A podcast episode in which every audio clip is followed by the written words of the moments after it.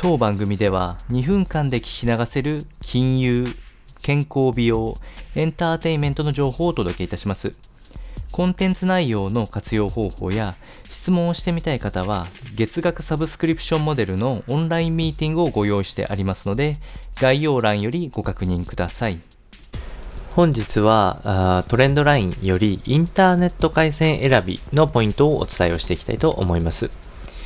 えこちらのインターネット回線選びの違いだけ確認すれば、あどんなものを選べばいいかっていうのが見やすくなるんじゃないかなと思いまして、こちらの内容をお伝えします。えー、今回も3つほどに大きく分けておりまして、えー、ニーズとしては速度重視なのか、気軽に使いたいのを重視するのか、それとも外出先で重視するのか、まあ、このあたりを中心にお伝えをしていきます。えー、まずは何といっても回線速度が速い方がいいという方に関しては、えー、お家で使える光回線がおすすめとなります。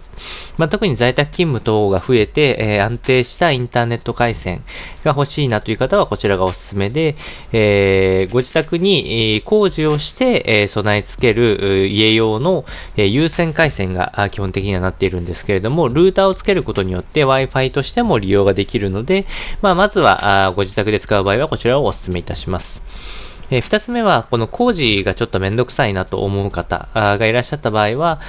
気軽さ重視のパターンは、ホームルーターと言われるソフトバンクエアとかが有名なんですけれども、工事なしで、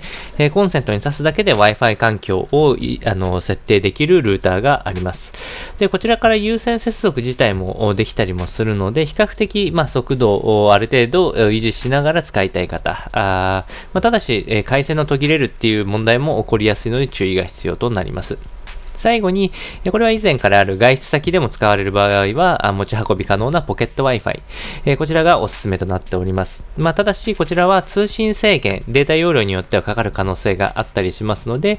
ご自身の使い方に合ったものを選んでみてはいかがでしょうか。